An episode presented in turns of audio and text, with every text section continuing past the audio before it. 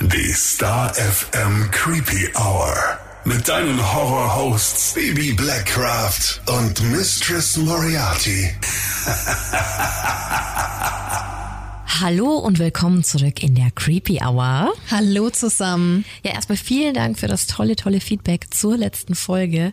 Es war so schön zu sehen, dass du genauso viel Spaß hattest wie wir. Und auch danke für die vielen Glückwünsche zur hundertsten Folge. Danke, danke. Schon echt, echt cool. Wir haben ja ein bisschen rumgenördet, aber anscheinend haben wir so genauso große Nerds in der Creepy Family, wie wir das sind. Ja, und es ist einfach unglaublich, wie groß unsere Creepy Family mittlerweile geworden ist und dass es immer weitergeht und weiter und wir dich einfach jeden Freitag mit einer neuen Folge unterhalten dürfen. Also danke, dass du einfach so treu bist. Auf jeden Fall. Vielen, vielen Dank. Aber zur heutigen Folge, wir haben es ja schon ein paar Mal in ein paar vorherigen Folgen angespoilert. Wir haben heute einen Fall, den kann man eigentlich nicht als True Crime bezeichnen, weil man bis heute nicht weiß, war es ein Unfall oder war es Mord. Wir sind selbst schon so oft über diesen Fall gestolpert und als wir dann vor ein paar Wochen noch auf eine neue Serie auf Sky aufmerksam wurden, beziehungsweise wow, wie es jetzt auch heißt, wie auch immer, Da war ja hat es so unsere Diskussion wieder angefacht. Eine Diskussion über das Justizsystem in Amerika. Vorverurteilungen, Lügen und die Einschätzung eines ganz bestimmten Mannes, der für viele nicht ansatzweise zu greifen ist. Ne? Nicht wirklich. Ja, die Rede ist von Michael Peterson und The Staircase. Staircase heißt übersetzt ja Treppe und Case alleine bedeutet Fall. Also eigentlich ist es schon ein sehr morbider Zufall, wenn du überlegst, dass wir hier über den Tod von Kathleen Peterson sinnieren. Also falls du den Fall noch gar nicht kennst, dann starten wir von Anfang an ganz entspannt. Und wenn du dich schon mal damit auseinandergesetzt hast, dann ist heute dein Tag, um darüber zu diskutieren. Mhm. Wir hoffen auf jeden Fall, dass dich dieser Fall berührt und dich die Komplexität der Geschichte dahinter genauso abholt wie uns. Aber bevor wir starten, wie immer der Hinweis. Warnhinweis. Der nachfolgende Podcast beinhaltet Themen wie Mord, Gewalt und Sexualverbrechen und ist deshalb für Zuhörer unter 18 Jahren nicht geeignet. Der Inhalt könnte Zuhörer und Zuhörerinnen verstören oder triggern. Alles begann mit einem Notruf um 2.40 Uhr in der Nacht des 9. Dezember 2001. Tom 911, where's your emergency? Uh, oh, 1810 Cedar Street, please. What's wrong? My wife's had an accident. She's still breathing. What kind of accident? Still down the stairs. She's still breathing. Please come. Is she conscious? What? Is she conscious? No, she's not conscious. Okay, Please. how many stairs did you What? fall down? Huh? How many stairs? Stairs. How many stairs? Oh. Calm down, sir. Calm down. No, uh, 15, 20, I don't know. Please, get somebody here right away. Please. Okay, somebody's dispatching the ambulance No. while I ask you questions. It's, it's, it's off of, uh, it's in Forest Hills, okay? Please, please. Zu hören ist Michael Peterson. Er sagte, dass seine Frau die Treppe heruntergefallen sei und noch atme, aber nicht mehr bei Bewusstsein sei. Michael wirkte sehr aufgebracht und bat verzweifelt um Hilfe. Anschließend legte er auf. Insgesamt erfolgten zwei Notrufe im Abstand von wenigen Minuten. Beim zweiten Anruf fragte Michael verzweifelt nochmal, wo Hilfe blieb. Auch beim zweiten Mal trennte er die Verbindung zur Notrufzentrale. Michael gab an, Kathleen so gefunden zu haben, wie sie auch die Polizei später in Augenschein nahm. Es war eine schreckliche Szene. Kathleen lag am Anfang der Stufen eines kleinen und sehr schmalen Aufgangs zum ersten Stockwerk. Halb im Gang und halb auf den Treppen. Überall war Blut. An den Wänden, dem Türstock, auf der Treppe, an Kathleens Kopf, an ihren nackten Fußsohlen und ihrer Kleidung. Neben ihr lagen Papiertücher und unter ihrem Kopf war ein Handtuch platziert. Michaels Sohn Todd kam in dieser Nacht von einer Party nach Hause und fand seinen Vater, die Rettungskräfte und dieses unwirkliche Szenario mit Kathleen auf den Stufen vor. Ganz schnell wurde klar, dass die Polizisten vor Ort nicht an einen Unfall glaubten. Und das ließen sie Michael und Todd auch sofort spüren. Sie separierten die beiden voneinander und sprachen eher harsch und wenig verständnisvoll mit ihnen. Michael musste sofort Angaben machen, was passiert ist. Was so prinzipiell nicht ungewöhnlich ist. Er erklärte, dass sich die beiden bis ca. 23 Uhr einen Film angesehen hatten, American Sweethearts. Diesen Film hatte Michael zuvor bei Blockbusters, also in der Videothek, ausgeliehen. Als der Film zu Ende war, beschlossen die beiden, eine weitere Flasche Rotwein zu öffnen und sich noch an den Pool nach draußen zu setzen. Nichts allzu ungewöhnliches für North Carolina im Dezember. Es hatte 16 Grad und war eine eher laue Nacht. Nach einiger Zeit beschloss Kathleen dann ins Bett zu gehen, da sie am nächsten Tag noch arbeiten musste. Michael wünschte ihr eine gute Nacht und blieb am Pool sitzen. Als er dann später ebenfalls ins Haus ging, fand er seine Frau am Ende der Treppe vor. Was uns wieder zum Notruf zurückbringt. So also die Ausgangslage. Welche Ausmaße diese Tragödie noch annehmen sollte, konnte zu diesem Zeitpunkt wohl noch niemand ahnen. Für die Polizisten schien aber klar, dass hier ermittelt werden musste. Das ganze Blut war für sie Hinweis genug, hier von einem Gewaltverbrechen auszugehen. Bevor wir nun tief in diesen komplexen Fall eintauchen, wollen wir dir mal die Familie Peterson vorstellen. Es handelt sich hierbei nämlich um eine sehr, sehr große Patchwork-Familie. Allen voran natürlich Michael Peterson als der Verdächtige. Er wurde am 23.10.43 in Nashville, Tennessee geboren. Er studierte an der Duke University in Durham Politikwissenschaften und besuchte anschließend Seminare an der University of North Carolina im benachbarten Chapel Hill im Bereich Rechtswissenschaften. Nach seinem Studium arbeitete Michael ein paar Jahre für das Verteidigungsministerium der Vereinigten Staaten. In dieser Zeit lernte er auch seine Frau Patricia Sue kennen. Die beiden heirateten 1966. Kurz nach der Hochzeit schloss sich Michael dann den Marines an und ging nach Vietnam. Patty ging währenddessen nach Deutschland. Sie unterrichtete hier in Militärcolleges. Nachdem Michael dann als Militärpolizist in einen Verkehrsunfall verwickelt war, wurde er nach Hause geschickt. 1971 wurde er dann aus dem aktiven Dienst auch ehrenhaft entlassen. Michael beschloss dann, zu seiner Frau nach Deutschland zu ziehen. Hier wurden dann auch ihre zwei Söhne geboren. Zuerst Clayton und dann Todd da sich aktive und inaktive Militaries in Deutschland und auch an anderen Stützpunkten weltweit oft in denselben Siedlungen niederlassen und auch durch Patty selbst lernte das Paar andere Amerikaner kennen, so zum Beispiel George und Elizabeth Radcliffe. Liz, also Elizabeth, arbeitete mit Patty zusammen am College und so befreundeten sich eben auch ihre Männer. Die beiden Familien lebten sogar nebeneinander in Gräfenhausen. Das liegt im Landkreis Darmstadt-Dieburg. Auch George und Liz bekamen zwei Kinder, zwei Mädchen. Zuerst kam Margaret und dann Martha. Ein Jahr nach Marthas Geburt verstarb George 1983 bei der US-Invasion in Grenada. Durch diesen Verlust wuchs die Familie der Petersons mit den Radcliffes noch enger zusammen. Sie aßen zusammen und kümmerten sich um die Kinder. Eine Art Ehrenkodex, da Liz nun eine Witwe war. 1985 verstarb dann aber auch Liz und die beiden Mädchen kamen in die Obhut von Michael und Patty Peterson. So stand es nämlich im Testament der beiden Radcliffe-Eltern. Die Peterson-Familie umfasste somit vier Kinder. Michael wurde Schriftsteller und veröffentlichte Bücher. Die Ehe zerbrach und Michael kehrte in die USA zurück. 1986 lernte er dann Kathleen Edwater kennen. Sie war im Management eines großen Konzerns namens Nortel tätig und war sehr vermögend. Auch sie hatte bereits eine Tochter aus ihrer ersten Ehe namens Caitlin. 1989 zogen die beiden dann zusammen.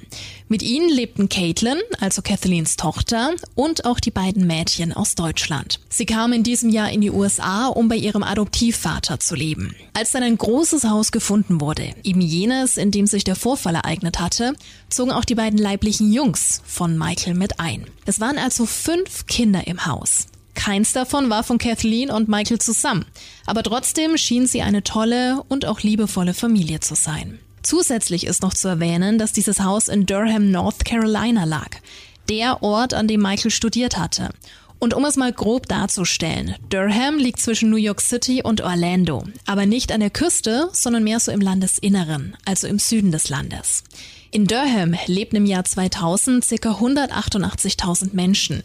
Also ja, nicht zu groß und auch nicht zu klein was vielleicht auch dazu beigetragen hat, dass eben genauso ermittelt wurde. Denn Michael schrieb nicht nur Bücher, er schrieb auch Kolumnen für die Zeitung Durham Herald Sun und strebte selbst eine politische Karriere in der Stadt an. Er kritisierte in seinen Artikeln immer wieder die Polizei und Staatsanwaltschaft in Durham.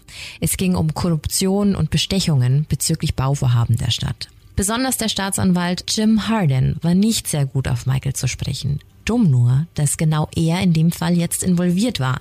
Er war immerhin der District Attorney und genau er ermittelte jetzt zusammen mit der lokalen Polizei in diesem Fall.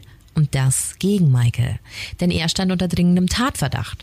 Um fair zu bleiben, wir wissen selbst, dass es in solchen Fällen oft der Ehepartner war. Und die Tatsache, dass ermittelt wurde, passte auch zum vielen Blut. Wir versuchen das Ganze hier auch so neutral wie möglich zu erklären. Warum, wirst du später auch noch verstehen.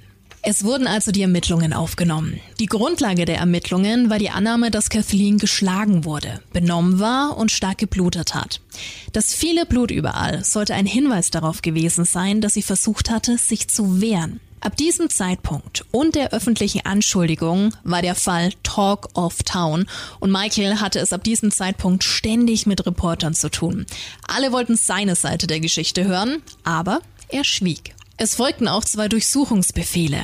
Die zweite Durchsuchung fand am 13. Dezember statt. Es war der Tag von Kathleens Beisetzung. Und genau bei dieser Durchsuchung wurde etwas gefunden, was Michael Peterson verdächtig erschienen ließ. Er hatte seine Bisexualität verheimlicht und pflegte während seiner Ehe Kontakt zu anderen Männern.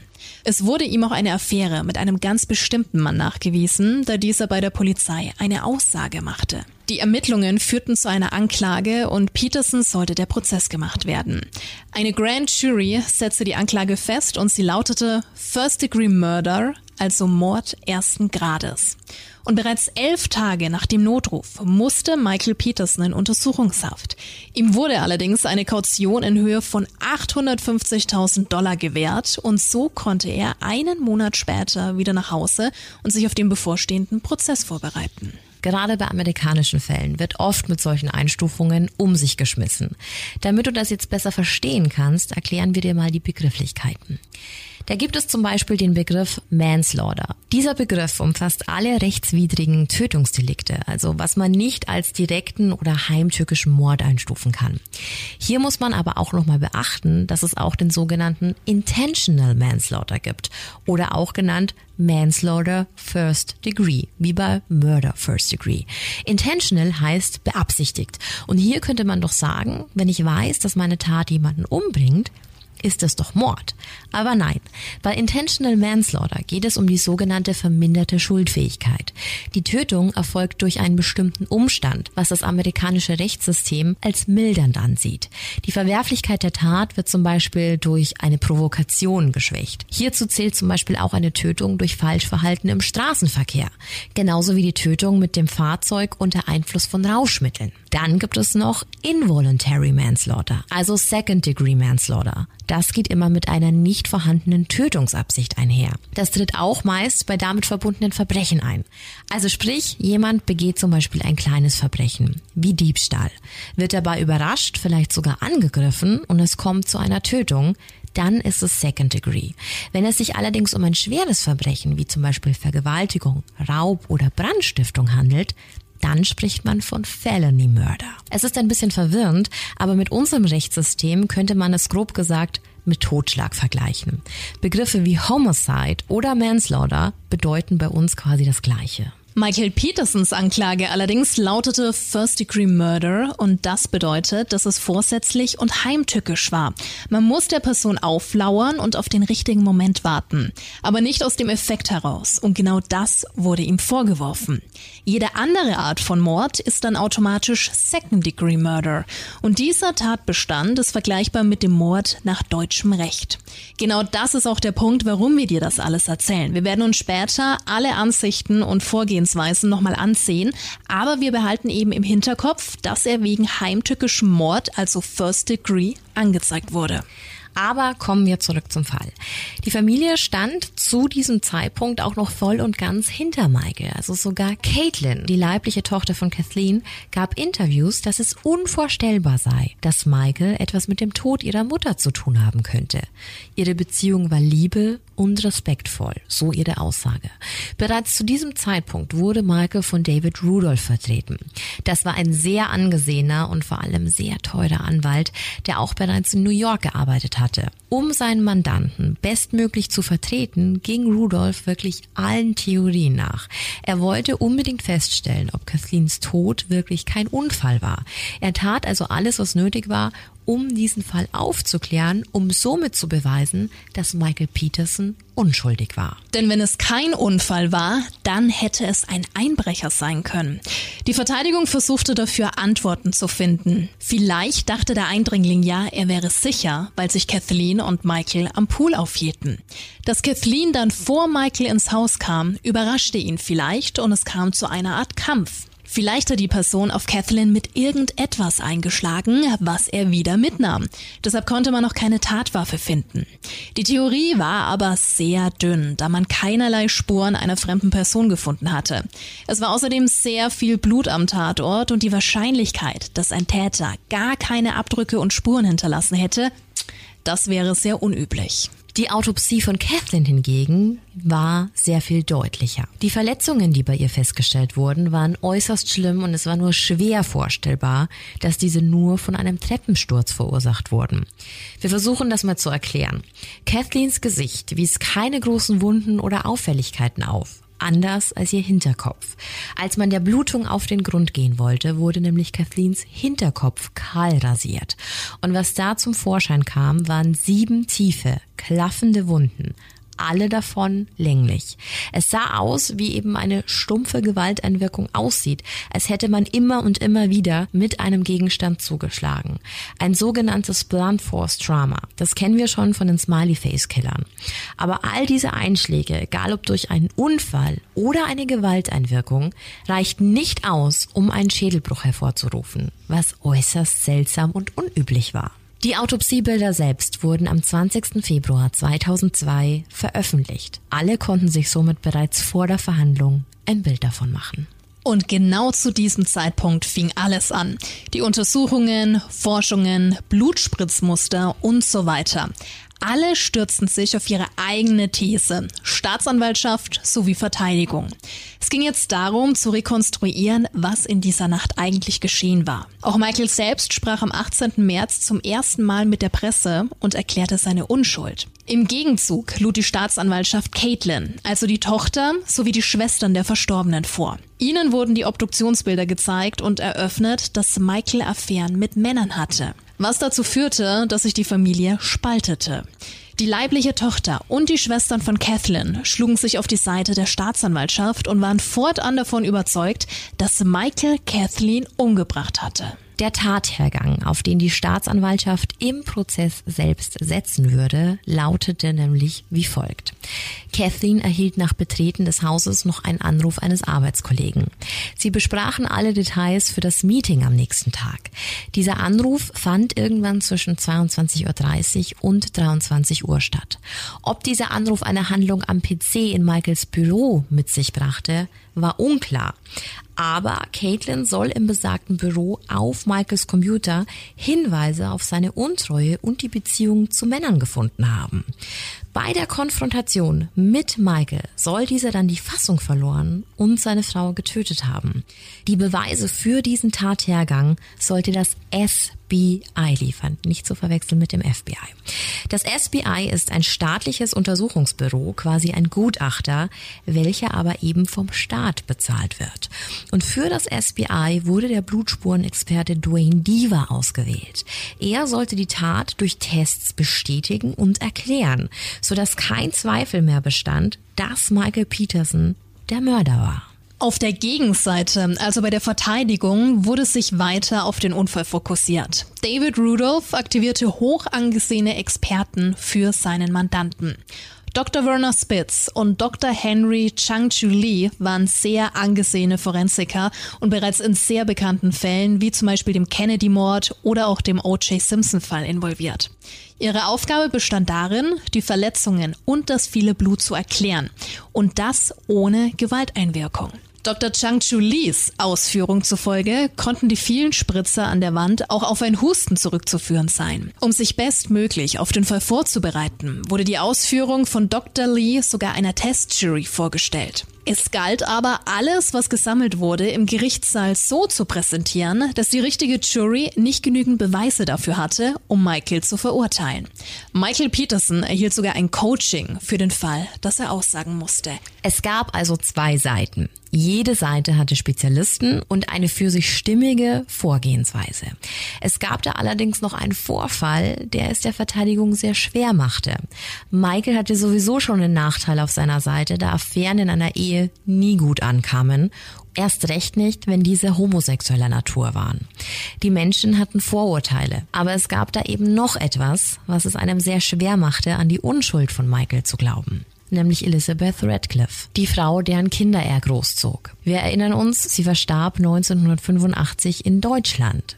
Und das Auffällige, sie starb am Ende einer Treppe. Und das ließ natürlich alle Alarmglocken klingeln. Um sich in der Verhandlung nicht eiskalt davon erwischen zu lassen, bereitete sich die Verteidigung vor, und zwar mit einer Reise nach Deutschland. Sie sprachen mit Patty, also Michaels Ex-Frau, und sahen sich auch das Haus an, in dem der Unfall passierte. Es wurde mit dem Kindermädchen und der Polizei gesprochen. Der Umstand, dass Michael an dem Abend vor dem Fund von Liz noch ohne Patty bei ihr war und er somit der Letzte war, der sie lebend gesehen hatte, war nicht unbedingt ein Pluspunkt. Sie erfuhren, dass damals ein Gerichtsmediziner zum Tatort gerufen wurde, der einige Untersuchungen vor Ort durchführte. Er erklärte damals, dass es sich hier um eine Gehirnblutung gehandelt habe. Auch mit dem Bezirksstaatsanwalt wurde gesprochen. Er hat bestätigt, dass es keine Ermittlungen gab und es als Unfall eingestuft wurde. Es war aber allen klar, dass die Staatsanwaltschaft diesen Fall aus Deutschland aufbringen wird. Noch vor der Verhandlung wurde die Leiche von Liz exhumiert, also neu obduziert. Die Exhumierung fand mit dem Einverständnis ihrer leiblichen Kinder statt, da sie die Chance darin sahen, ihren Adoptivvater somit zu entlasten. Die Obduktion selbst führte dieselbe Gerichtsmedizinerin durch, die bereits Kathleen untersucht hatte, nämlich Dr. Deborah Radish. Und ihre Einschätzung war niederschmetternd für die Verteidigung. Todesursache stumpfe Gewalteinwirkung, welche eindeutig von einem Totschlag stammen musste. Und mit genau dieser Info in der Hinterhand der Anklage startete der Prozess gegen Michael Peterson am 1. Juli 2003 in Durham.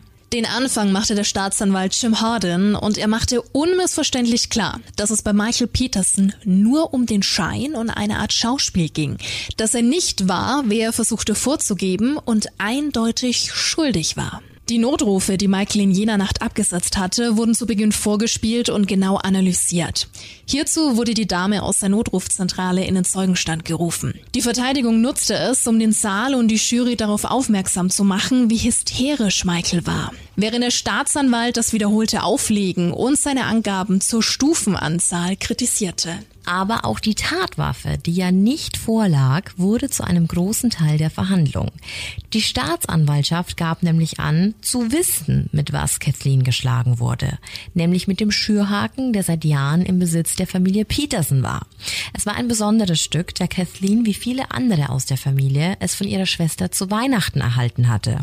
Man konnte Feuer damit durch ein Blasrohr anfachen und das Feuer selbst schüren also ein langer, massiver Gegenstand aus Eisen. Die Tatsache, dass dieser Gegenstand so lange im Besitz der Petersons und jetzt verschwunden war, reichte der Staatsanwaltschaft, um das als eindeutigen Beweis zu sehen.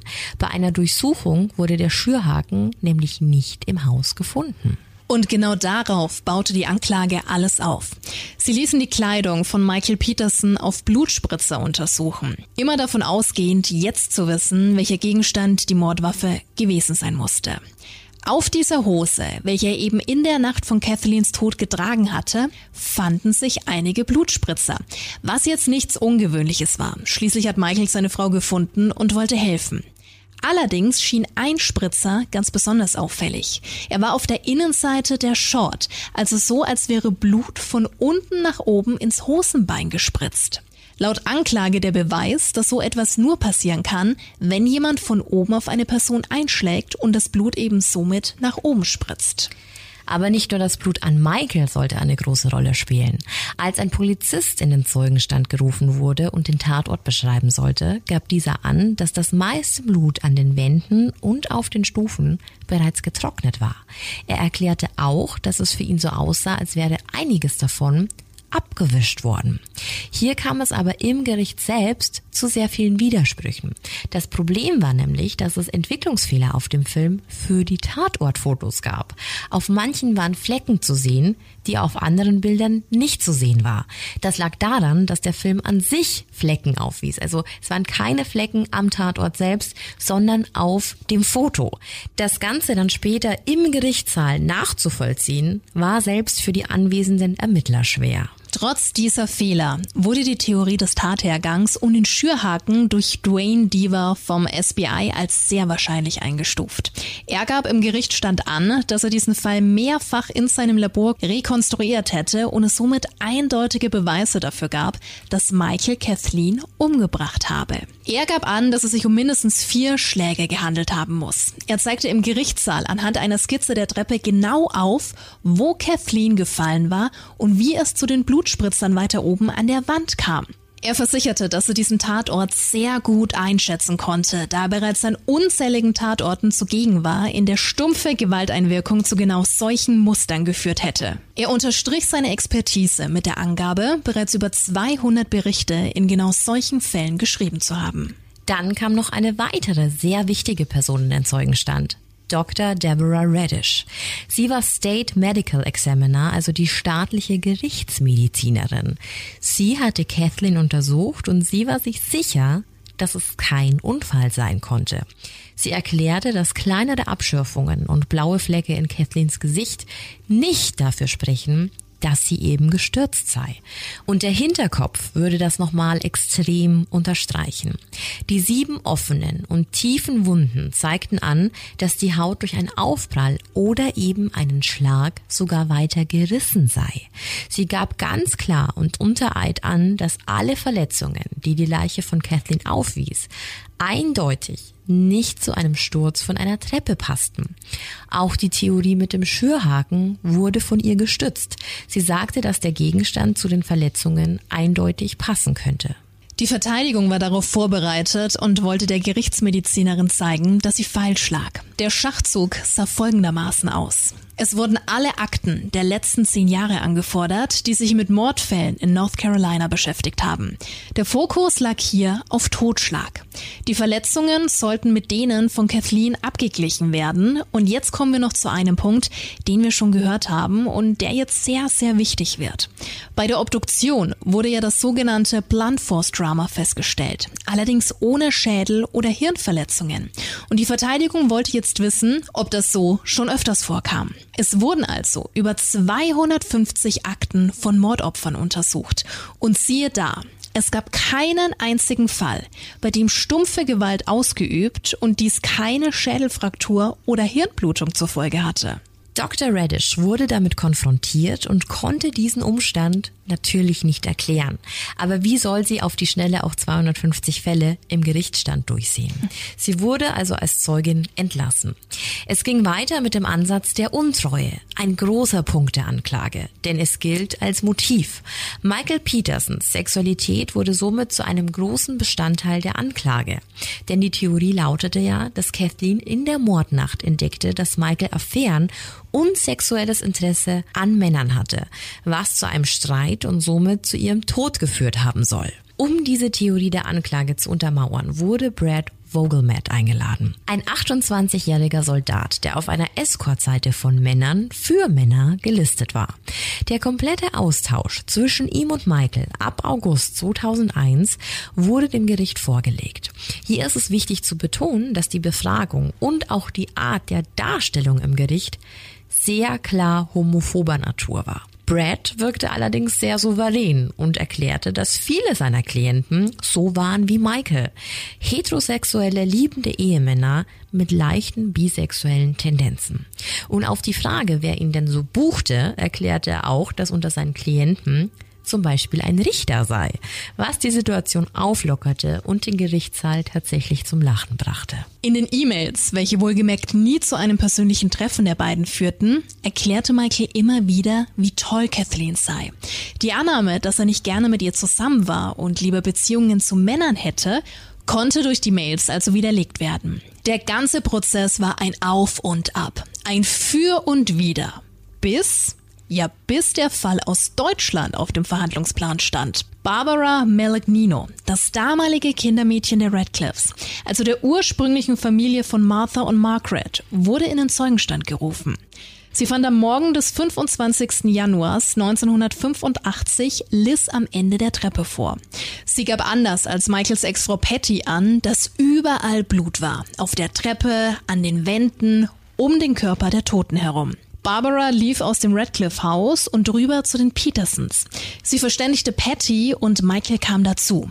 Michael und Barbara gingen dann zusammen ins Haus der Radcliffes. Michael war kurz mit Liz Leiche alleine, als Barbara nach den Mädchen im ersten Stock sah.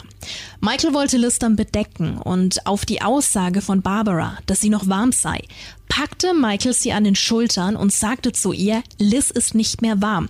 Das ist nur die Fußbodenheizung. Liz ist tot. Neben dem Kindermädchen wurde auch noch eine weitere Zeugin aus Deutschland geladen. Die Familienfreundin Amy Beth Burner zum Beispiel. Auch sie war am Tatort und auch sie bestätigte das viele Blut. Laut Amy Beth war es Michael, der sofort erklärte, dass Liz an einem Hirnaneurysma gestorben und die Treppen heruntergefallen sei. Da sie im Zeugenstand aber von sogenannten Flashbacks und nicht konkret von Erinnerungen sprach, wirkte sie nicht sehr glaubwürdig und eher von anderen beeinflusst. Trotz dieses Eindrucks versteifte sich die Anklage aber darauf, dass Michael für den Tod von Liz verantwortlich sein musste. Er war der Letzte, der Liz lebend gesehen hatte. Und Dr. Reddish, die Gerichtsmedizinerin, gab nochmals im Zeugenstand an, dass es kein natürlicher Tod, sondern Mord gewesen sein musste. Die Verteidigung hingegen erklärte, dass es Michael nicht gewesen sein konnte.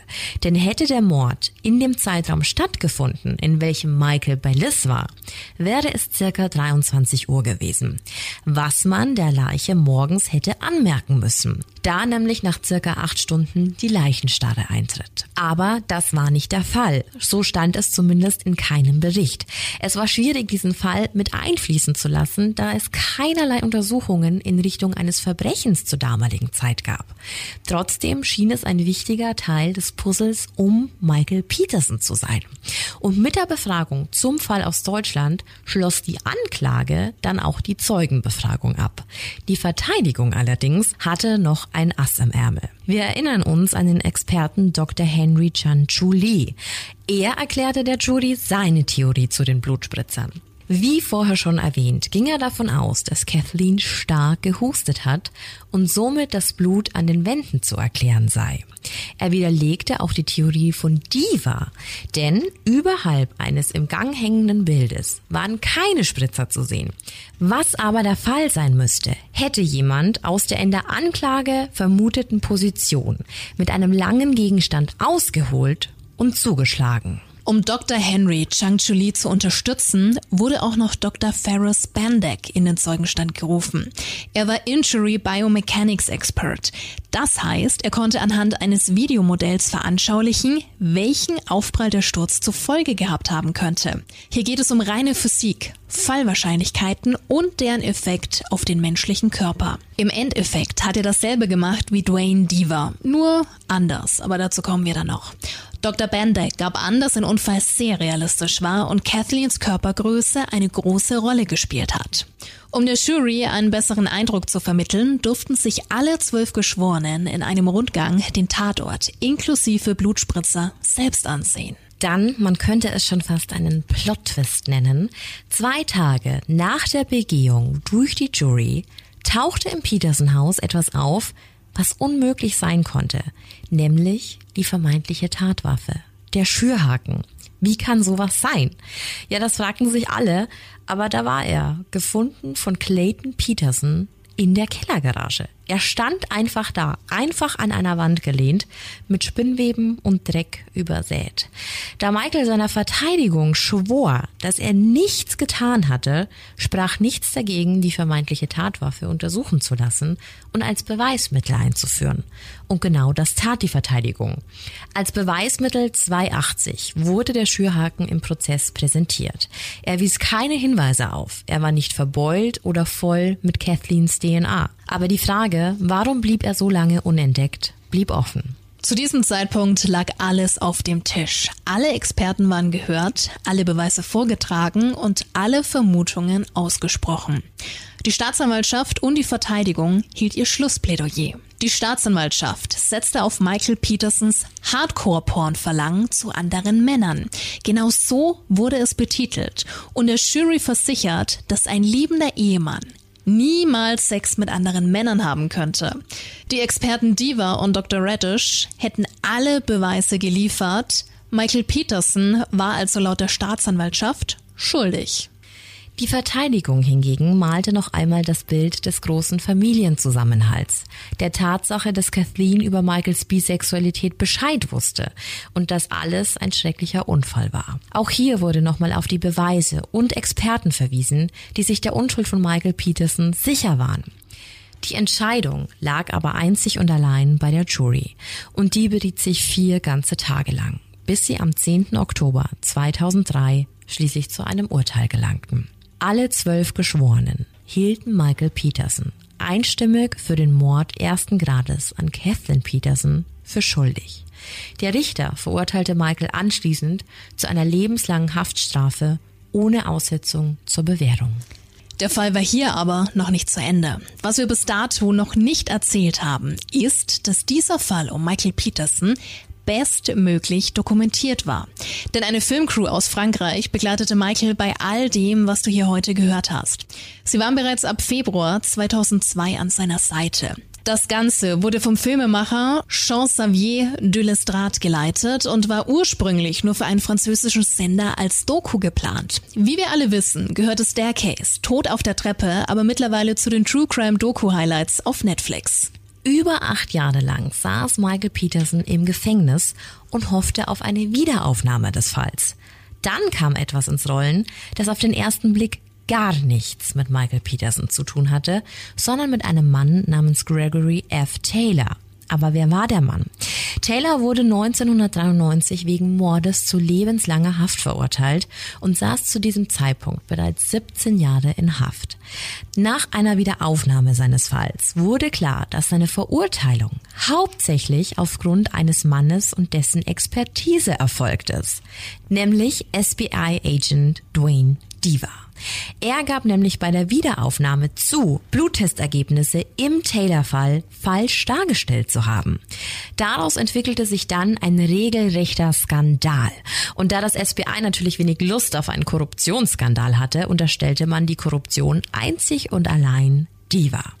Hier kam ans Licht, dass Diva die Experimente so erstellt hatte, dass sie dem Wunschergebnis der Anklage, also der Staatsanwaltschaft, entsprachen.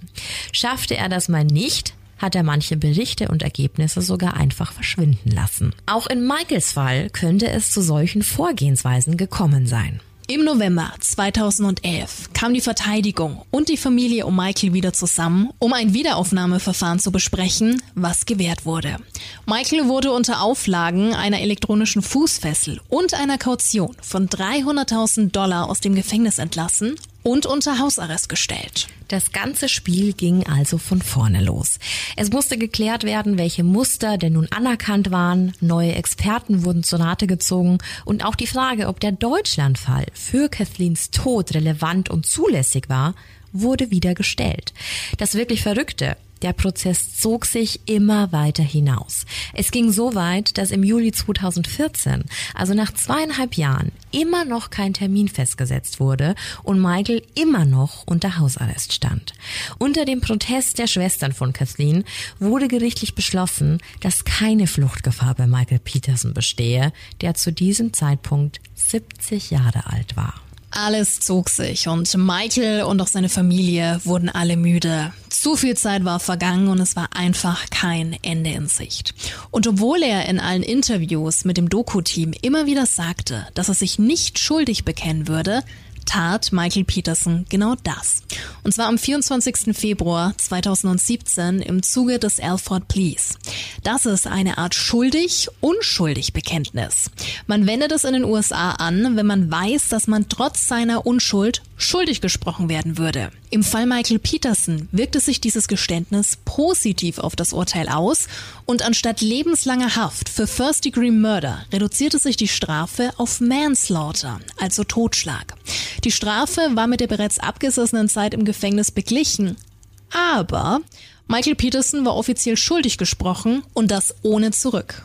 Ja, und das Problem an dieser ganzen Geschichte ist doch jetzt, gab es für Michael Peterson wirklich einen fairen Prozess? War Korruption im Spiel? Oder hat Michael Peterson allen etwas vorgemacht? Das sind die essentiellen Fragen zu diesem Fall und genau darüber wollen wir jetzt auch diskutieren und sprechen. So, jetzt haben wir alle Fakten. Missy, aber jetzt würde mich interessieren, ganz banal runtergebrochen, schuldig oder nicht schuldig? 70 zu 30. Aber zu was? 70 Prozent schuldig, Aha. 30 Prozent unschuldig. Bei dir? Also das erste Mal über diesen Fall gesprochen habe, ich glaube sogar, es war in der ersten oder zweiten Creepy Hour Folge, in denen ich mal äh, den Fall angeschnitten hatte. Seitdem bin ich unschlüssig. Ich habe mir diese Doku jetzt bestimmt vier oder fünf Mal angeguckt und ich versuche immer so Nuancen von Michael Peterson so zu catchen und mir daraus irgendwie so ein Bild zu machen. Aber für mich kann dieser Mann beides sein. Entweder ist er super unschuldig und wirklich so ein richtiges Opfer ja von diesem ganzen Justizsystem oder er ist der abgebrühteste Motherfucker auf dieser Welt. Ich traue ihm beides zu. Es ist verdammt schwierig. Es ist super schwierig. Ich finde, du kannst diesen Kerl nicht greifen. Nee, er wirkt unnahbar. Ja. Er wirkt unnahbar und da muss ich auch tatsächlich direkt auf seinen Sohn zu sprechen kommen. Ja, das, darauf hast du dich richtig eingeschossen, ne? Das ist so deine Nonplusultra. Ich weiß nicht, was es an diesem jungen Mann ist, das mir so Bauchschmerzen macht. Es ist Todd, ne? Über den wir sprechen. Es ist Todd, der Blick, seine ganze Mimik, der hat irgendwie Dreck am Stecken. Ich will nicht behaupten, dass er was gemacht hat, aber deine Vermutung war es vielleicht auch schon, dass er was weiß, was er nicht gesagt hat. ich glaube eher in die Richtung. Aber irgendwas ist nicht ganz koscher. Also ich glaube, da gibt's ganz, ganz viele Ansätze, weil als dieser Schürhaken gefunden wurde, den hat Clayton gefunden. Ja, der andere Bruder, der andere Sohn, ja. Und in der Doku erzählt Michael Peterson, es, es war ja immer diese Situation, man war stiller Beobachter. Ne? Er hat ja nie direkt in die Kamera gesprochen, außer er wurde direkt interviewt. Aber ähm, Rudolph, also sein Anwalt, kam in diese Situation und es war so surreal, dass die Hausdurchsuchungen diesen Gegenstand nicht entdeckt hatte, dass die Jury durch dieses Haus zwei Tage vorher gegangen ist und dieser Gegenstand, der allgegenwärtig war in dieser ganzen Verhandlung, dass der nicht entdeckt wurde und dann kommt Clayton um die Ecke und sagt so, hey, da ist er doch. Als Rudolph danach gefragt hat, wie das genau war, wie der Ablauf genau war, hat Michael tatsächlich auch gesagt, Todd kam zu ihm und hat gemeint, würdest du dein Leben auf diesen Schürhaken setzen, Dad? Und ähm, er hat gemeint, für ihn war das der eindeutige Hinweis, so hey, wenn nicht, dann lasse ich das Ding jetzt verschwinden. Und das sagt so viel mehr aus, als er, glaube ich, in dem Moment zeigen wollte. Also ich glaube, du vergisst auch ganz oft, dass Kameras da sind. Weil ich glaube, dass das, der ist auch zu sehr, sehr filmfähig. Also so wirkt er zumindestens. So wie du schon gesagt hast, Studentenverbindung und dann wird irgendjemand im, im Suff angefahren, den lässt der verschwinden. So ein Typ ist das, ne? So, so. Genau, was wir, was wir in unserem Ja. äh, vorherigen Geplänkel schon hatten, Ja. ne? Ja, ja.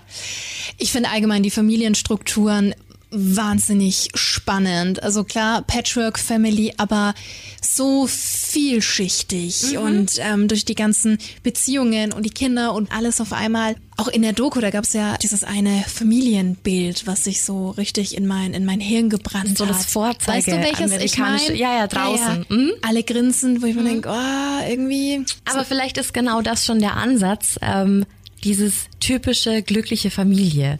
Das wird so oft, und es wurde auch in diesem Fall so oft angesprochen, kann das denn eine glückliche Ehe sein, wenn er sowas macht?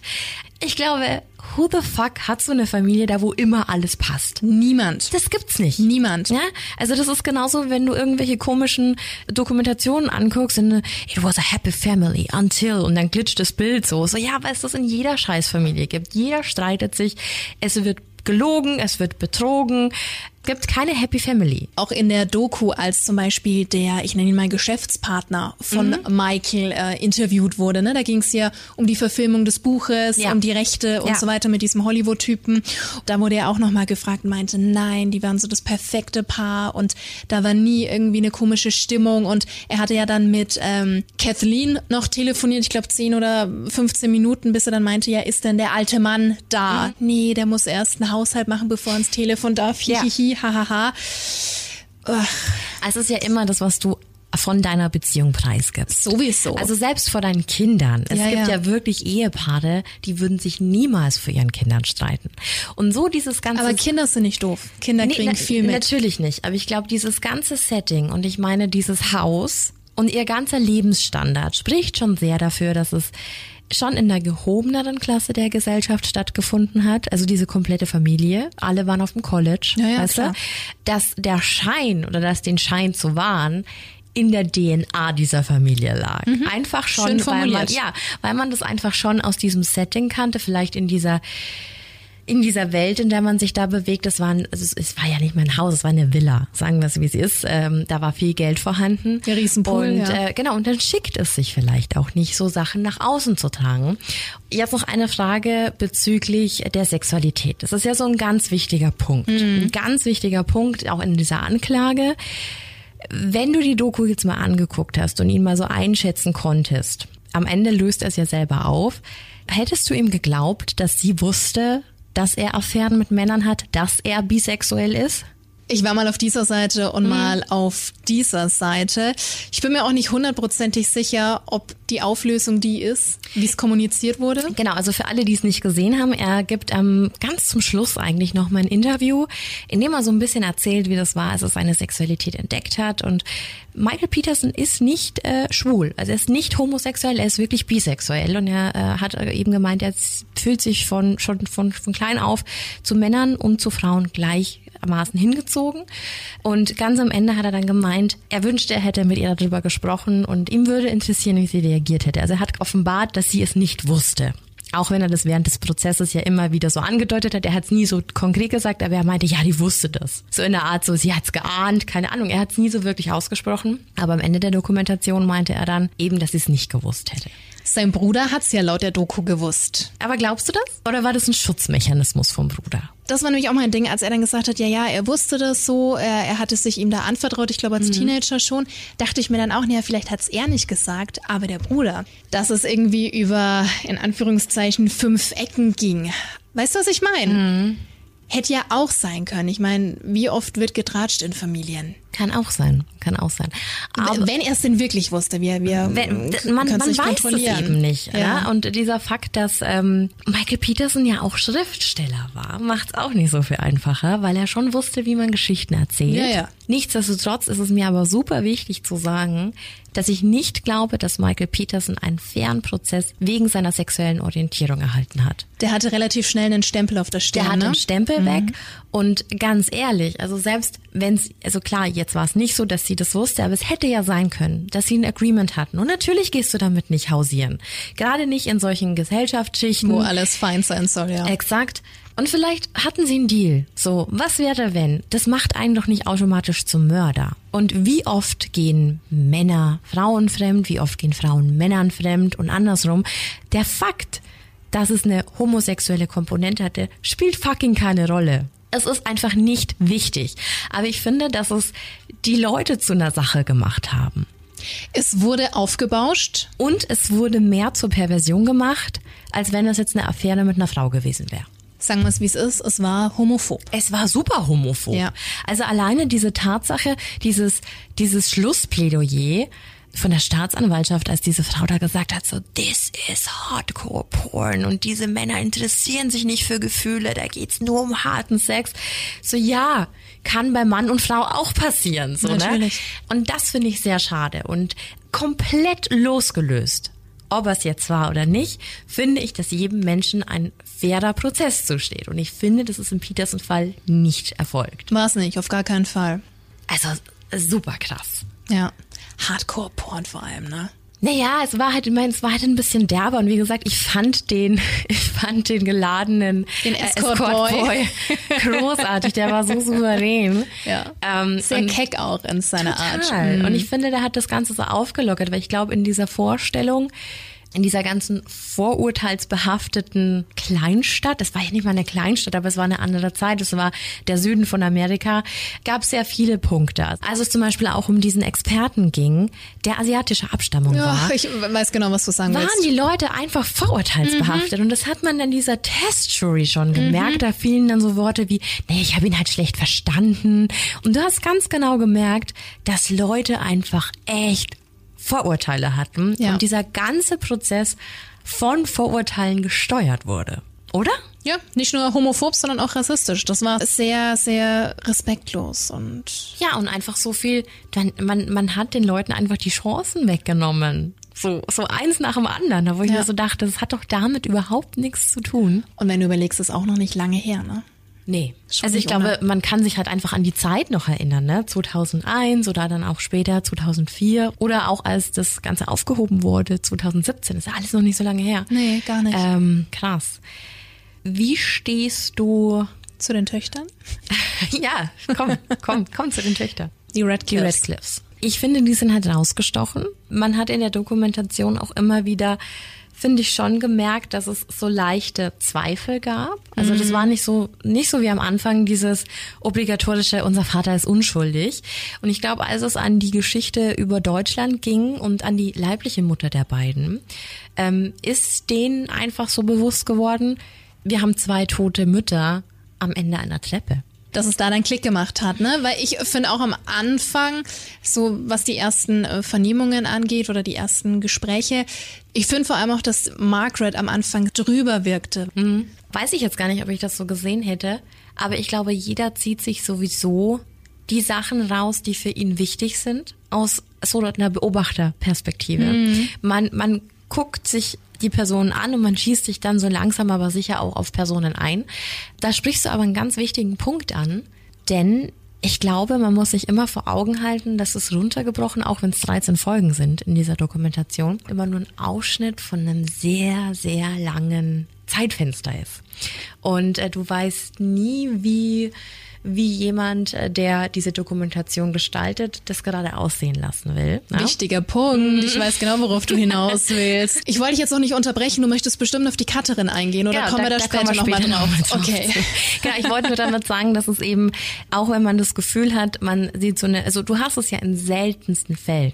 In einem Crime-Fall oder in einem Fall, da wo du die Gerichtsverhandlung vielleicht auch irgendwie so ein bisschen aneinander mitverfolgst, dass du so viel Einblick in private Gespräche hast, in, in Abläufe, in, in so einen Familieneinblick einfach, die diese Dokumentation bei den Petersons ja einmalig gemacht hat. Ne? Aber wie gesagt, also zu den Hintergründen der Filmemacher, da kommen wir später nochmal zu. Aber jetzt nochmal ganz auf Anfang. Du hast ja gesagt, du bist bei 70 Prozent bei seiner Schuld. Ja. Was ist deiner Meinung nach passiert? Ist es die Diva-Theorie mit dem Schürhaken? Was ist passiert? Also ich glaube schon, dass es zu einem Streit kam und dass er sie angegriffen hat. Mit dem Schürhaken, ich weiß es nicht, aber du kannst ja theoretisch alles nehmen und draufschlagen. Ja, aber hätte man dann keine Das- Blutspritze genau. An, gut, dass du sagst. am höheren Punkt der Wand gefunden? Genau, weil das war ja das, was ja auch beschrieben wurde. Wenn du was hast, nehmen wir jetzt mal was Blödes wie ein, wie ein Baseballschläger oder Mhm. so, und du immer wieder nach unten drauf schlägst, dann müsste ja eigentlich die Spritze oben an der Decke Ja, genau, weil wenn du wieder sein. ausholst, dann, dann spritzt quasi das Blut ja von der Waffe an die Wand. Und da war ja nichts. Aber dann ist ja auch wieder das Ding, wieso die Blutspritze an der Short, beziehungsweise was, Nach oben. Nach oben, was wir vorhin hatten. Ja. In der Innenseite, was ja letztendlich nur passieren kann, wenn du von oben auf was einschlägst, dass es von unten hochspritzt. Aber was ist, wenn sie immer noch gehustet hat? Ach so, aber sie war nicht mehr be bei Bewusstsein. Das ist doch strange. Also dieser Blutspritzer, der macht mir tatsächlich auch immer noch so, ah, der gibt mir schlechte Vibes, weil ich mir so denke, es muss ja von unten nach oben gespritzt Was so ein sein. kleiner, feiner Mhm. Blutspritzer, ne? Wo soll der sonst herkommen? Naja, wenn du vielleicht irgendwie aufstapfst oder so. Ich Meinst du in, in, eine, in eine Mhm. Blutlake und das dann hochspritzt? Aber spritzt es so hoch? Ich weiß es nicht. Weil das andere ist nämlich auch, weil es war ja so viel Blut vorhanden. Ja. Und ich habe mir die ganze Zeit gedacht, was kann so viel Blut verursachen? Und dann ist mir was Persönliches eingefallen. Ich bin mal, als ich sturzbetrunken um 5 Uhr morgens nach Hause gekommen bin, in eine Glassterbe zu Hause reingetreten, weil meine Katze damals einen Bilderrahmen runtergeschmissen hat. Aua. Genau. Und ich war wirklich, ich hatte wirklich viel getrunken. Und ich weiß, dass es war wirklich ein kleiner Cut. Es war alles voller Blut. Meine Hände, ich war dann unkontrolliert, weil ich betrunken war und wollte es irgendwie, also ich wollte die Blutung stillen, hatte dann noch Klopapier in der Hand, weil ich wollte es ja irgendwie wegwischen. Als ich dann das Licht angemacht habe und dann mal geguckt habe, war da alles voller Blut und es sah wirklich viel, viel schlimmer aus, als es in dem Moment eigentlich war. Und das war einfach, weil mein Blut so verdünnt war, weil ich so besoffen war. Und ähm, ich glaube, natürlich waren diese Wunden super krass, super tief, echt heftig. Aber ich glaube schon, dass der Alkohol, den sie ja ganz offensichtlich getrunken hatten, der Den ja auch Wein, in ne? ihrem Blut nachgewiesen werden konnte, so wie manche Medikamente, dass die schon dazu beitragen können, dass es vielleicht ein bisschen krasser spritzt, weil du einfach mehr Blut verlierst, wenn du geschnitten wirst. Ja, also mit blutverdünnenden Medikamenten, ähm, ja, jetzt Aspirin 100, solche Dinge. Ist es so viel? Ich frage mich halt nochmal, was die Theorie angeht, nochmal zu diesem Spritzer. Dieses Reintreten, dass ein Spritzer durch Zufall dann oben an der Shorts war. Ist es dann nur ein Spritzer? Sind es nicht dann vielleicht zwei oder drei? Ja, wahrscheinlich schon. Es ist doch auch, wenn du in eine Wasserpfütze reingehst, sind es doch mehrere. Aber warum hatte sie Blut an den nackten Füßen, an den Fußsohlen? Was ja rein theoretisch, also Sie kann ja nochmal ausgerutscht sein. Exakt. Und genau, also das ist ja auch der Standpunkt der Verteidigung. Es war ein ziemlich enger Aufgang, es Ja. war ein dunkler Aufgang. Und die Stufen, also der Tritt war sehr schmal. Und jetzt mal angenommen, also ich kenne das sehr gut, aber ich fall immer nach vorne, wenn ich Treppen hochlaufe. Ich fall nicht nach hinten. Deswegen ist die Frage, wenn die jetzt bis zu einer bestimmten Stufe gekommen ist, ausgerutscht ist und wirklich mit dem Hinterkopf zum Beispiel an den Türstock Türrahmen. geknallt ist, da wo ja auch ein Blutfleck gefunden wurde. War das nicht der längliche, wo es da, wo dann vermutet wurde, dass, dass, sie da so runter, runtergerutscht genau. ist. So, und dann müsste sie ja nochmal auf der Stufe aufkommen. Aber warum ist dann da schon so viel Blut bis zu ihren Fußsohlen gekommen, dass sie Blut an den Füßen hat? Also das heißt, sie hätte sich noch mehr aufrichten müssen. Das Blut kommt runter und läuft ihr über den ganzen Körper, weil es einfach, keine Ahnung, was irgendwas Doofes getroffen hat, was einfach sofort suppt und, und das Blut Ja, ja. fließt. Losläuft. Und das Blut müsste dann aber so eine krasse Pfütze unter ihr ergeben haben, dass sie versucht aufzustehen und in ihrem eigenen Blut ausrutscht. Und das ist einfach in meiner Vorstellung, es könnte schon passieren, aber es ist so unvorstellbar. Wir wissen aber nicht, ob sie Blut an ihren Händen hatte, ne? Weil vielleicht hat sie sich, also so würde ich es ja machen, wenn ich irgendwie eine Platzwunde am Kopf hätte, gehe ich mal davon aus, hinlangen Ja, und denken, Mist, ist da irgendwas? Und dann hast du es ja An den an den Händen schon mal und dann vielleicht im, im weiteren Fall, dass es, Es ist so, es ist so schwer vorstellbar. aber gut, wie kommt es von den Händen an die Füße, ne? Das ist auch so ein, so ein Ding. Aber weißt du, was ich meine? Ja, diese Tatsache, dass sie in ihrem Blut ausrutscht, ist ja jetzt auch nichts Unübliches. Ja, ja. Sowas kann passieren. Ja. Aber wie kommt so viel Blut so schnell unter sie, dass sie dann darin ausrutschen kann? Weil diese, diese ganze Simulation von sie fällt die Stufen herunter und es war ein Unfall, das passiert ja alles relativ schnell. Ne? Also bum, bum, bum. Hm. Ja, geht so. ratzfatz. Und die Tatsache, dass sie sich dann aber noch mehr aufsetzen will, das müsste ja dann quasi noch mal ein zeitversetzter Schlag gewesen sein. Dann wären wir wieder bei den vier Schlägen, die Diva eindeutig zugeordnet hat, mit einem vorausgehenden ersten Schlag. Soll ich dir mal meine Theorie erzählen, von der ich am allermeisten angetan bin? Geh zum Federn. ja. Ja, die Eulentheorie. äh, äh, klingt total fancy, ist es auch, aber ich finde, das ist eine total underrated Theorie. Das ist völlig abgefahren. Erzähl's. Also es geht um die Theorie von Larry Poland. Das ist ein pensionierter Anwalt und der war ein damaliger Nachbar der Petersons. Also der hatte sein Anwesen neben dem der Petersons. Und der hat so seine eigene Idee, was in dieser Nacht hätte passiert sein können. Und wirklich, es klingt so verrückt. Aber es kann einfach was dran sein. Er glaubt nämlich daran, dass Kathleen noch vor die Tür gegangen ist, also vor die Haustüre und von einer Eule angegriffen wurde. Ja, ich weiß, es klingt so weit hergeholt.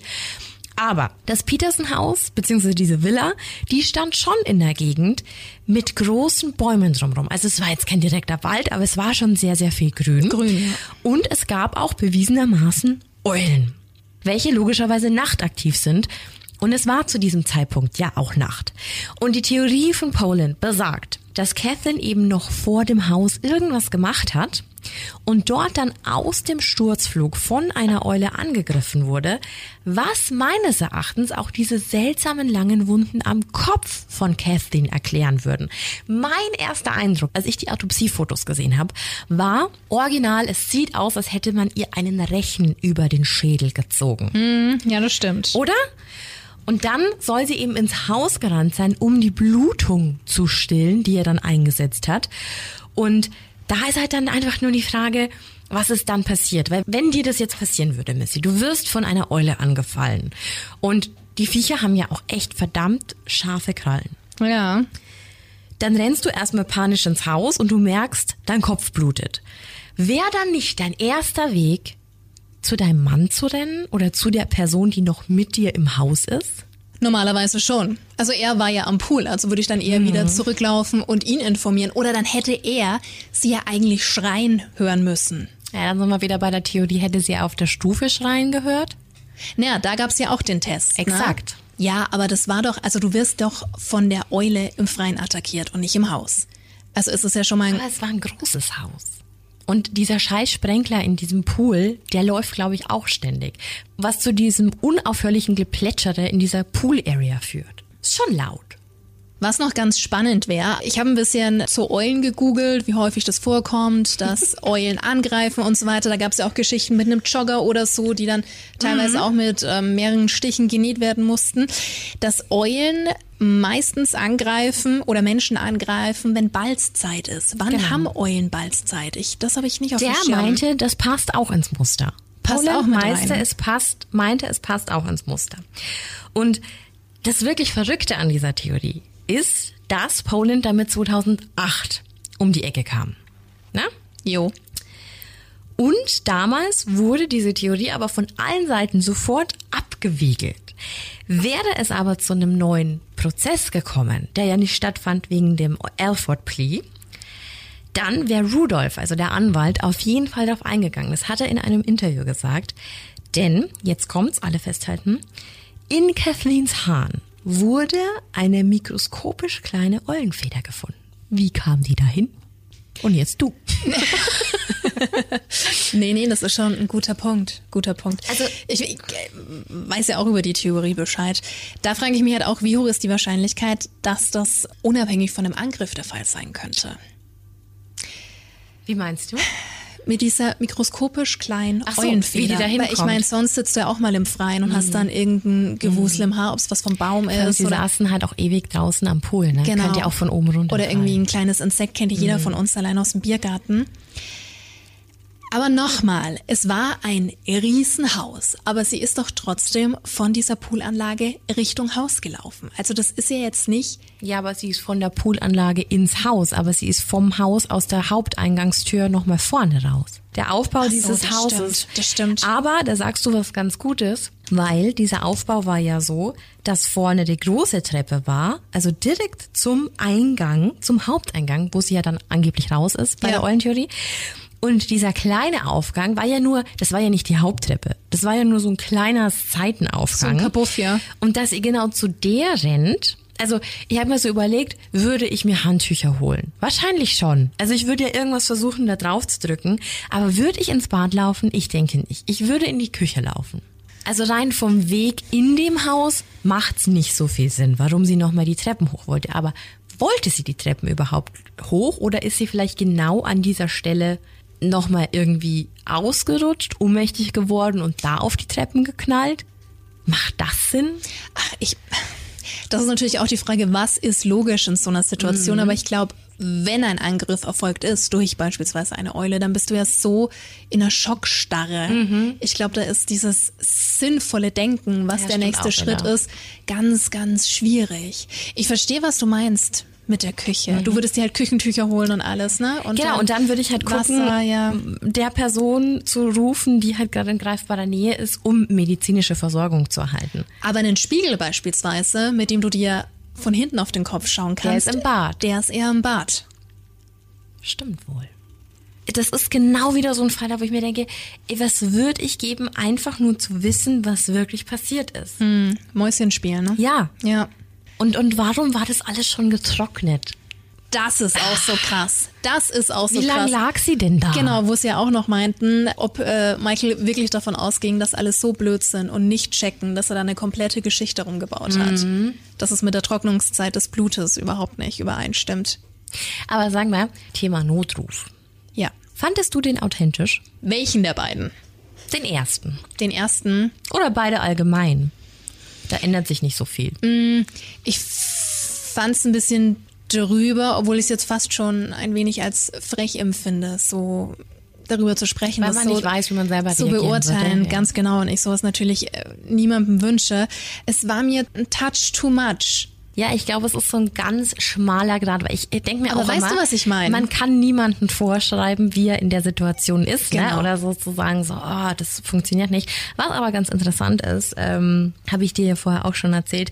Ich habe mir gestern eineinhalb Stunden so Analysten angeguckt, die genau über Michael Peterson halt philosophiert haben. Das ist so krass. Und ähm, da waren wirklich, also es waren vier Männer, die krasse Ausbildungen haben, die Leute lesen können. Und die haben so viel von ihm analysiert, weil diese Doku so viel Platz dafür schafft, so viel Raum dafür gibt. Und was ich da sehr auffällig fand, es gibt wohl Studien dazu, welchen auch den Mitarbeitern in den Notrufzentralen schon beigebracht werden, um zu erkennen, ob man gerade mit dem potenziellen Mörder oder wirklich mit dem Ersthelfer spricht. Und die haben gemeint, selbst wenn du in dieser Situation gerade aufgelöst bist, bist du eigentlich, sie haben es genannt, laser-focused, weil gerade deine primäre Aufgabe ist, wie helfe ich dieser Person? Und äh, alles andere schiebst du beiseite. Und der, die Tatsache, dass, dass Michael Peterson ja auch noch im oder beim Militär war, Hätte der anders reagieren müssen, ne? don't know. Also das ist halt schon sowas. Und sie haben gemeint, es gibt wie so ein, wie so ein Einmaleins, wie du dich halt verhältst. Und die haben ganz, ganz viele Notrufe auch schon analysiert und so. Und was er gut gemacht hat, also die Notrufzentrale hat abgenommen und er hat so sofort gesagt, wo er ist. Also der erste Schritt zu, ich brauche jetzt Hilfe. Ne? Also ich gebe sofort an, was dem Opfer weiterhilft. Und hat dann aber als zweites gleich gesagt, there was an accident. Also er kreiert quasi schon ein Alibi. Er Mhm. gibt quasi schon Alibi vor, unbewusst. Eine Geschichte, ja. So, es interessiert dich in dem Moment nicht, ob Ja. es ein Unfall war. Also ich würde wahrscheinlich sagen so, bitte, ich brauche jetzt Hilfe. Meine Frau liegt am Boden. Ne? Und überall ist Blut. Ich weiß nicht, was passiert ist. Ich brauche jetzt Mhm. Hilfe. So. Aber er sagt sofort, es war ein Unfall. Also er gibt quasi schon was vor. Und da gibt's mehrere so Sachen. Er ist so dieses überkandidelte Bitte, bitte, bitte. Es muss jemand kommen. Er fragt auch nicht nach einer Ambulance, sondern er sagt, es muss jetzt jemand kommen. Ganz, also wenn man es mal so wirklich aufsplittet und mal ganz genau hinhört und dann natürlich auf das hört, was Experten sagen, weil es da auch wieder 5000 verschiedene Experten gibt, dann fällt sowas natürlich schon auf. Aber rein jetzt aus dem Bauch raus, als ich das das erste Mal gehört hätte, hätte ich jetzt nicht gesagt, das ist fake. kannst es so auch überhaupt nicht behaupten. Ich fand's nur ein bisschen drüber, aber das ist ja das, was ich vorhin gesagt habe. Mit solchen Aussagen sollte man sehr vorsichtig umgehen. Ne? Aber würdest du auflegen? Ich würde Und er hat ja, er hat doch beide Male ja, aufgelegt. zweimal hat er aufgelegt. Er hat zweimal den Call beendet. Gehen wir jetzt mal davon aus, dass er der Mörder ist oder der Täter. Und die Anrufe und seine Stories drumherum fake sind. Vielleicht war das dieser Moment, wo er sich dachte, oh scheiße, ich weiß nicht mehr, wie ich aus der Nummer rauskomme. Dass er dann Dass er so diesen Plötz- gefühlt hat? Ja, dass er sich dachte, oh Mist, bevor ich jetzt irgendwie was erzähle, was mich verraten könnte, höre Oder ich er hat auf. es mit Absicht gemacht, um verzweifelter zu wirken. Könnte auch sein. Oder mache ich es doch einmal und nicht zweimal? Naja, aber zweimal unterstreicht deinen Willen zu helfen. Er hat zweimal den Notruf gewählt. Hm. Es ist, man kann es auslegen, wie man will. Und es ist genauso mit den Experten. Es Ja. ist verrückt, dass es Expertenmeinungen gibt, die einfach so weit auseinanderdriften. Also auch bei dieser ganzen Blutanalyse und bei den, wie könnte was rekonstruiert werden. Es gibt's doch nicht. Also, weil, deswegen fand ich das auch so krass. Ja, Dwayne Deaver war ein Arschloch, der ganz viele Menschen ins Gefängnis gebracht hat. Unschuldig. So, ne? Dass er die Sachen einfach gefälscht, oder? Also, ja. Ne, das Hat ist, verschwinden lassen. Das ist, also ich bin mir ziemlich sicher, dass der halt auf der Gehaltsliste von irgendeinem schmierigen Staatsanwalt ja. stand und deswegen die Sachen halt so gefaked hat, bis die halt Sinn ergeben haben. Und Ist es er nicht ja der Einzige? Nee, natürlich nicht. Und Mhm. es ist ja auch nicht die, der Sinn eines Gutachtens, sondern du hast eine Ausgangslage und du musst nachvollziehen, ob diese Theorie dazu passt. Du kannst die Theorie nicht so lange anpassen, bis die zum Endergebnis passt. Nee, das nee. funktioniert so nicht. Das ist keine wissenschaftliche Du Arbeit. musst als Sachverständiger neutral sein. Genau. Punkt. Und das, aber wie kann das dann schon funktionieren, wenn das SBI doch vom Staat bezahlt wird? Also ja eigentlich schon auf Seiten der Anklage ist. Also nichts mit unabhängiger Meinung. Ja. Meines Erachtens geht es Ja. nicht. Aber ich finde sowieso auch diese Tatsache, dass eine Jury entscheidet. Das ist Zwölf Menschen. reine Ja. Bauchsache. Weißt Ja. du so, wer macht die bessere Show vor Gericht? Um nichts anderes geht's. Wenn du da nicht antrittst, bekommst du ja richtig eine Strafe und richtig fett Ärger. Ne? Aber ich glaube hier in Deutschland sogar auch, wenn du schöffengerecht bist. Ist das so? Weiß ich gar Du nicht. musst einen ganz, ganz deftigen Grund haben. Aber das ist halt einfach so eine große Nummer, dass du wirklich abgeschirmt wirst von deinen Liebsten und dass so voll in dieser Blase mit drin bist für, für die Zeit. Und würdest du es machen wollen? Ja, auf jeden Fall. auf jeden Fall. Ähm, nee, aber es geht tatsächlich darum, dass jemand nicht objektiv beurteilen kann. Ja. Also das glaube ich nicht, weil so ein sind wir wieder bei diesem Rechtssystem, da wo ich eben finde, wie kann eine Anklage solche Sachen um sich werfen, die eindeutig homophob sind, die, die in so eine ganz miese Richtung gehen, ohne dass dann erwartet wird, so, Ach, die Jury, die lässt sich davon nicht beeinflussen. Es ist auch ganz egal, ob das ein krasser Zufall ist, dass diese Frau in Deutschland am Ende dieser Treppe gelegen hat. Und vielleicht sollte er dafür angezeigt werden, wenn es denn Beweise dafür gibt. Wenn. Aber die gab's nicht und die hatten in dem Fall nichts mit Kathleen zu tun. Gar nichts. Und äh, ich weiß nicht, ob man das hätte zulassen sollen. Also es gibt, ja, das ist immer so ganz schwierig, weil ich Denkst glaube, du, man hätte es hier in Deutschland zugelassen, wenn hier der Prozess stattgefunden hätte? Ja, mit Sicherheit. Mit Sicherheit. Aber es ist halt immer die Frage, wann, wann ist es einfach schon zu lange her? Wann kann ich einfach keinen fairen Prozess mehr gewährleisten, weil einfach alle Beweise weg sind? Weil es nie zu einer Vermutung eines Gewaltverbrechens kam. Also super schwierig, weil ich finde, es muss immer jeder gerecht behandelt werden. Und ich Sowieso. finde auch, dass niemand mit Mord davonkommen darf. Aber wenn doch dieses Rechtssystem nicht funktioniert, dass man auf keinen fairen Prozess hoffen kann, wenn man das Gefühl hat, alles wird manipuliert und alles wird anders dargestellt, dann verliert doch dieses ganze Rechtssystem An Glaubwürdigkeit. alles. Also weiß ich nicht. Und das ist mir wirklich wichtig. Und ich bin nach wie vor der Meinung, wenn man dem Mann das nicht beweisen konnte und das nicht zu 100 Prozent, dann ist er nicht schuldig. Unabhängig davon, was wir jetzt denken. Ja, ja, genau. Und da, da hat keine persönliche Meinung und keines, ah, ich sehe, ich, weißt du, du siehst jemanden an und denkst dir so, ah, ich finde dich schon unsympathisch. Das darf da keine Rolle spielen. Im Zweifel für den es Angeklagten. darf keine Sexualität, keine Religion, keine Herkunft, es darf einfach keine Rolle spielen. Ja, ja, das schon gleich gar nicht. Und das ist, Das glaube ich, schon in diesem gleich gar Fall halt nicht. einfach oft passiert. Auch wenn ich äh, wirklich nicht davon überzeugt war, dass er unschuldig ist. Ja, er hat einen komischen Vibe, ne? ja, hat er. Hat er. Aber weißt du, an was ich auch noch gedacht habe? Was ist, wenn ein Unfall passiert ist und er dazu kam und er es einfach passieren hat lassen?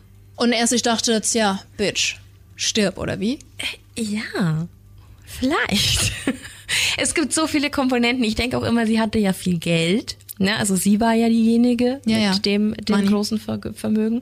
Dieses Haus war eine Stange Geld wert. Ähm, Oh, das ist spannend.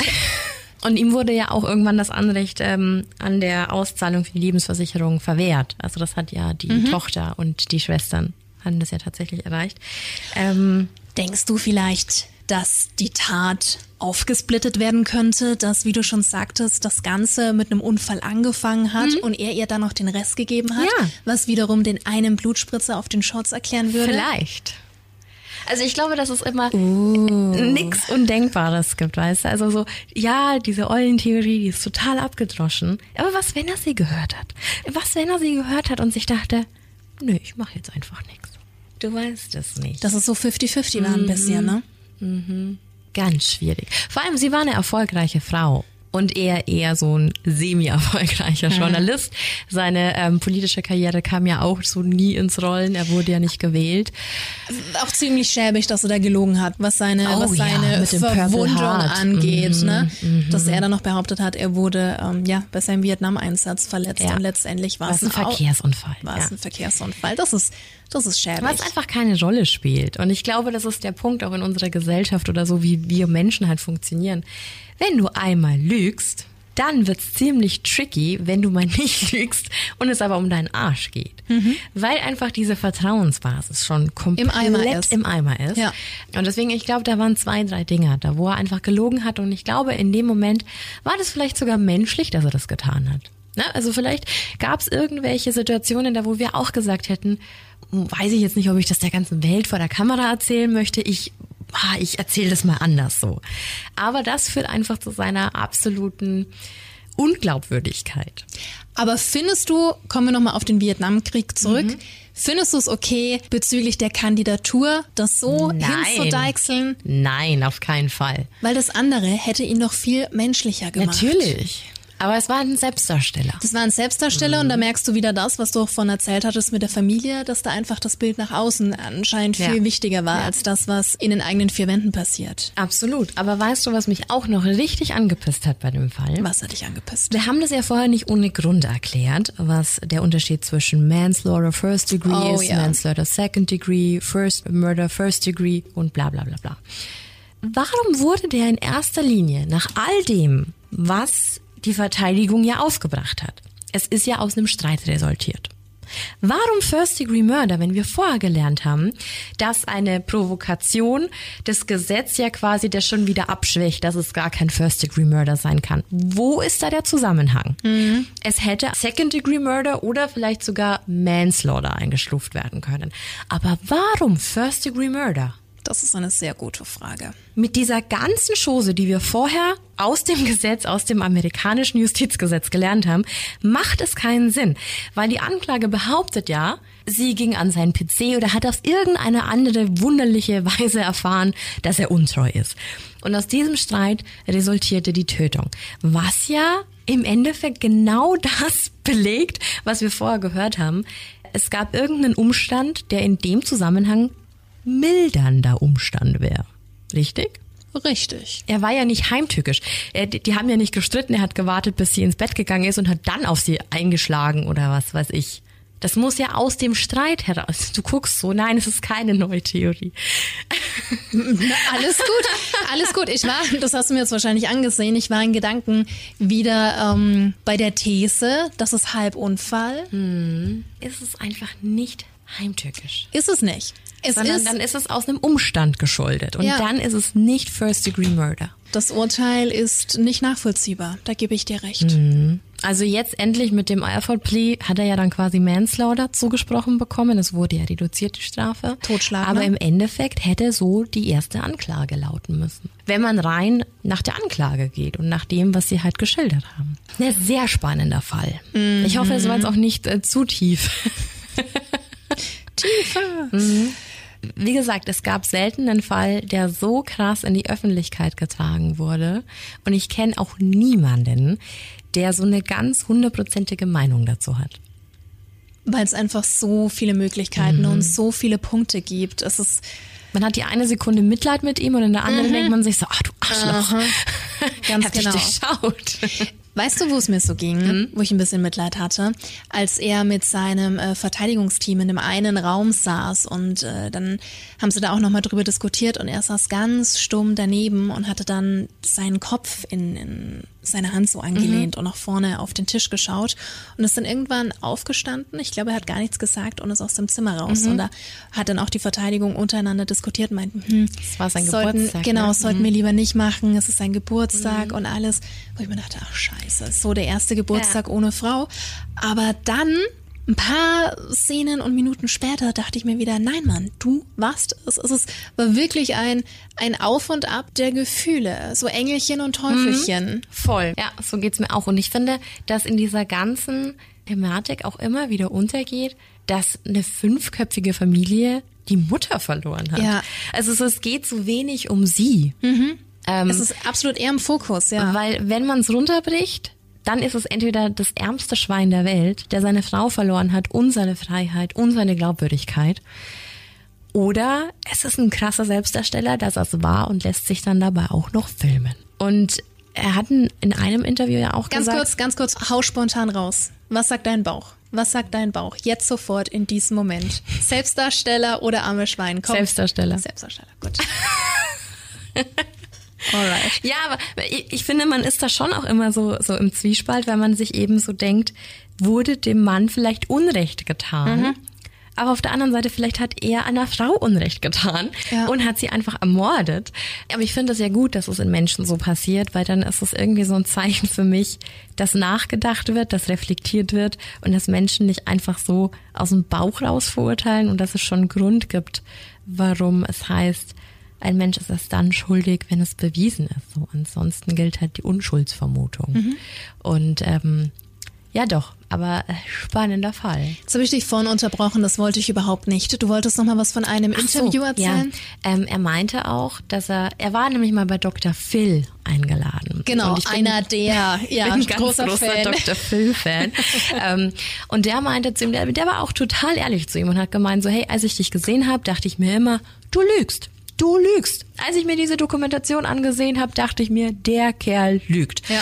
Und dann hat er eine ganz spannende Frage gestellt und meinte dann so, vielleicht hat das auch einfach was damit zu tun, dass du 24-7 eine Kamera im Gesicht hattest. Und es gibt ja diese Art und Weise, wie sich Menschen vor Kameras verhalten. Ja, also es ist ja nicht dieses natürliche Sein und natürlich vergisst du irgendwann, dass die da sind. Aber dir schon bewusst, dass gerade jeder Schritt von dir eingefangen wird und andere Menschen das wahrscheinlich beurteilen werden. Und vielleicht wirkte Michael Peterson auf den Aufnahmen so weird, weil er eben gefilmt worden ist. Vielleicht wäre der privat ohne Aufnahmen, vielleicht hätte der sich da anders verhalten, anders gegeben, wäre öfter traurig gewesen, hätte mehr Emotionen gezeigt. Wer weiß. Und dann hat aber Michael Peterson gesagt, er ist nach wie vor der Meinung, dass hätte er die Doku nicht gemacht, wäre er heute nicht auf freiem Fuß. Da Weil ist äh, was dran. sein Fall einfach so viel Aufmerksamkeit generiert hat und ähm, genau, und da kommen wir dann auch noch zur, So, Frau Cutterin, zur Frau Katterin. mit der er was hatte. Oder auch nicht. Das ist ja auch, naja, sagen wir mal, Formulierungssache, ne? Oder Definitionssache. Naja, er hat auch gesagt, wie kann man jemand daten, wenn man im Gefängnis sitzt, nicht wahr? Fakt ist aber, er hat nach seiner Gefängnisstrafe mit dieser Frau aus Frankreich, die ihn nur kannte, weil sie diese Dokumentation geschnitten hat, mit der hat er zusammengelebt. Und äh, auch die hat er dann aber auch strange. verlassen. Und ähm, ich weiß leider bis heute nicht, weil wir haben ja vorher noch angesprochen, dass es auch diese Wow-Serie gibt. Also es- ist super sch- schwierig. Ne? Wir, wir reden hier über einen realen Fall, über das es eine Doku, über den es eine Doku gibt. Und der wurde nochmal als Serie verfilmt mit Darstellern. Mit dem großartigen Colin Firth. Ich wollte es nochmal sagen. Mhm. Bin großer Fan. Ja, auf Wow oder Sky, wie auch immer. Genau, und da gab es ja so eine Szene, da sagt er dann zu ihr, ich will einfach nicht mehr mit mein Leben mit einer Frau teilen. Was, glaube ich, so der Wink mit dem Zaumfall war, so, vielleicht will er doch immer nur mit Männern zusammen sein, was ich in der Serie ein bisschen fraglich fand. Aber wenn man sich jetzt rein auf die Doku bezieht, die ja das Wirkliche eingefangen hat, wobei da ja auch immer noch die Frage ist, Wie wurde hat sie vielleicht tatsächlich auch so geschnitten, Genau. dass er sympathischer wirkt, Kannst weil, ja auch sich, viel machen. weil sie sich eben schon in ihn verliebt hatte. Ähm, aber ein unfassbar komplexer Fall mit so vielen Varianten, Theorien, Mutmaßungen. und Meinungen. Mhm. Und apropos Meinungen, deine wollen wir auf jeden Fall hören. Was du zum Staircase-Fall sagst. Es war eine lange Folge heute. Ja, aber sehr spannend. Und wir könnten auch theoretisch noch eine Stunde weiter diskutieren. ich glaube auch. Oh, bietet so viel aber Futter. Vielleicht ist das genau der Punkt. Äh, Wir haben jetzt ganz viele Meinungen zu Patreon bekommen und die breite Masse sagt, hey, ja, auf jeden Fall. Sau cool. Vielen Dank übrigens für das ganze Ähm, Feedback. Vielleicht sind genau solche Sachen ähm, ja Runden für Patreon-Geschichten, dass man sagt, man macht mal Runden Man macht mal so eine Diskussionsrunde und äh, quatscht mal eine Stunde über die wildesten Theorien äh, mit der Creepy Family online über, keine Ahnung, Discord, Zoom, was es nicht alles gibt. Vielleicht ist das mal so ein Ansatz. True Crime Kaffeekranz oder so. Statt der Podiumsdiskussion die Creepiness-Diskussion. Ist Creepiness ein Wort? Ja, Schon, ne? ja, ja. Ist so schon spät, ja. Schatz, wir müssen noch eine Folge aufnehmen. I know. Und ich freue mich. Hier schon mal ein kleiner Teaser. Es wird eine Hörerfolge. Ja. Wir wurden bombardiert mit äh, Nachrichten und Geschichten, aber genau das wollen wir ja. Ja, da haben wir jetzt dann schon noch ein bisschen was vor uns. Da kannst du dich auf jeden Fall auf nächste Woche freuen. So, aber dann würde ich sagen, dann war es jetzt erstmal für diese Folge. Vielen Dank fürs Zuhören. Bleib gesund. Das sowieso. Creep it real. And scary on. Bye bye. Ciao.